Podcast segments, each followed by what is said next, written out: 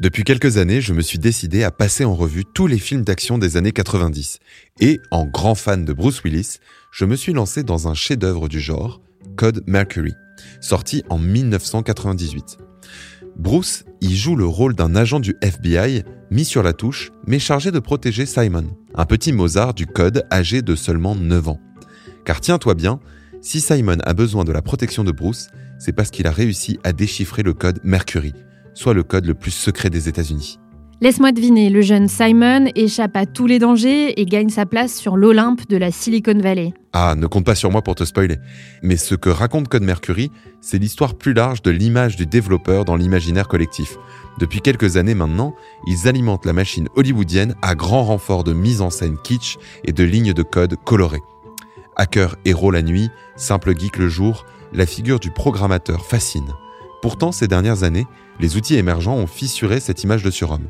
Avec le no-code et le low-code, on se demande même si l'élite des développeurs serait sur le point de dégringoler de quelques étages pour rejoindre le commun des mortels. D'où la question, les outils no-code ou low-code préfigurent-ils une nouvelle révolution? Plus largement, est-ce qu'ils menacent de mettre un terme à la carrière des développeurs? Orange vous présente le mémo. Bonjour Marine. Bonjour Germain. Bienvenue à toutes et à tous dans le Mémo, le podcast qui décrypte pour vous l'actualité de la société numérique à travers les médias. Aujourd'hui, on se retrouve sur une question à 1000 euros. À l'heure où l'intelligence artificielle transforme et simplifie de plus en plus l'outillage numérique, le no-code et le low-code peuvent-ils mettre les utilisateurs au cœur de la production numérique avec de nouvelles pratiques? Et cette ère annonce-t-elle le début de la fin pour les pros de l'écriture codée? Vaste question. Pour commencer, une petite définition du no-code et du low-code s'impose.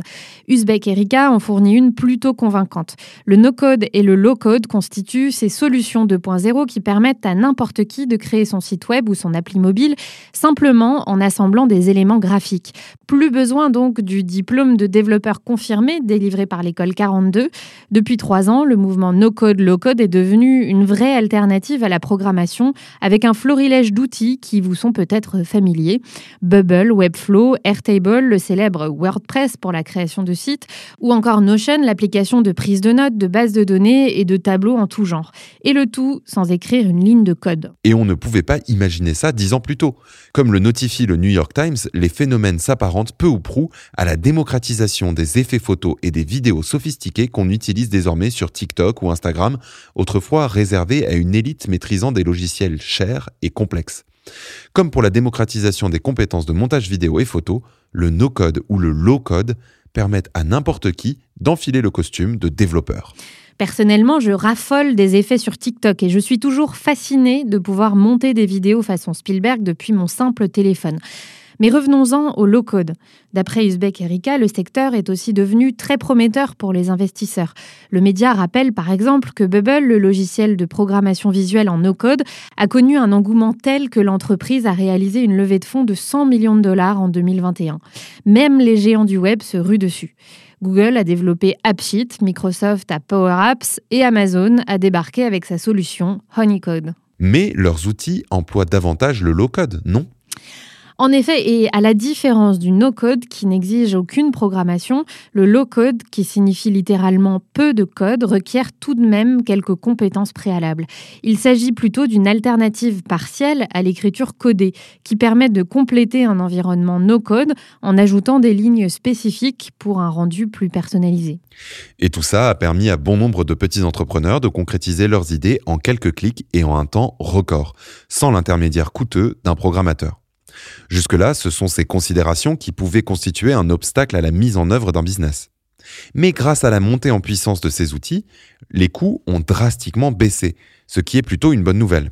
Certains projets solidaires et environnementaux ont de fait pu voir le jour avec par exemple la communauté de No Code France et l'association No Code for Good, toutes deux mentionnées par Uzbek Erika. Mais la question qui se pose, et tu dois la voir venir, si tout le monde est désormais en mesure de construire ses propres applications, quel sera l'impact sur les développeurs professionnels? Eh bien, l'évolution des outils sans code leur a permis de simplifier bon nombre de tâches fastidieuses et répétitives pour se concentrer davantage sur des lignes de code faisant directement appel à la créativité humaine. D'après The Guardian, les alternatives low-code sont surtout adaptées aux petites applications. Par exemple, GPT-3, le modèle de langage développé par OpenAI, l'association de recherche en intelligence artificielle fondée par Elon Musk, a été entraîné sur d'immenses quantités de contenu afin d'être capable de générer du texte ou encore d'écrire de courts programmes en remixant des bribes de code. Cependant, il faut savoir une chose, il n'est pas capable de tout faire. Dès lors que le service est plus complexe, la plateforme no-code bloque et un développeur doit reprendre la main. Mais les choses évoluent, comme le raconte toujours The Guardian. DeepMind, une filiale d'Alphabet spécialisée dans l'IA, a récemment révélé que leur création, AlphaCode, pourrait bientôt égaler de nombreux programmeurs humains. Tu veux dire qu'en progressant, ces outils pourraient mettre fin à l'ère des développeurs pros? Pas tout à fait. D'après le New York Times, nous n'en sommes pas encore là. Les outils d'IA low ou no-code sont encore très minoritaires. Ils appartiennent toujours au microcosme de la tech et n'intéressent pas encore le grand public. Et tous les articles mentionnés sont formels, c'est pas demain la veille que les développeurs pros disparaîtront du paysage. Au contraire, les codeurs sont essentiels dans la mesure où ce sont eux qui le plus souvent créent les logiciels d'IA non codés. Mais d'après El País, il est fort probable qu'à l'horizon 2025, 7 applications sur 10 voient le jour grâce aux plateformes no-code et low-code. Les non-initiés et les codeurs devront donc coopérer et cohabiter. Est-ce que cela signifie que les nouveaux salariés sur le marché du travail devront pour beaucoup être capables de manier ces outils encore peu popularisés? Peut-être bien, mais l'enthousiasme est peut-être aujourd'hui un peu trop énergique par rapport à l'usage effectif qui est fait de ces outils. On ne peut pas encore considérer que le no-code et le low-code sont populaires. Et en parallèle, on note toujours une pression sociale pour initier tout le monde au code. À la lecture d'un article du média en ligne indien The Print, j'ai même appris que des parents indiens subissent une immense pression pour inciter leurs enfants à prendre des cours de programmation dès l'âge de 6 ans. Des campagnes publicitaires incessantes avec des acteurs de Bollywood leur expliquent que le code est essentiel pour développer les capacités cognitives de leurs enfants. Et pire, qu'il est dans un contexte de crise économique, le seul rempart face à une future vie de misère. Dans cette bataille, c'est White Hat Junior, une start-up consacrée à l'enseignement du code aux enfants indiens, qui gagne la bataille. Comme le raconte The Print, elle ne promet rien de moins que de faire des enfants les prochains dieux de la Silicon Valley.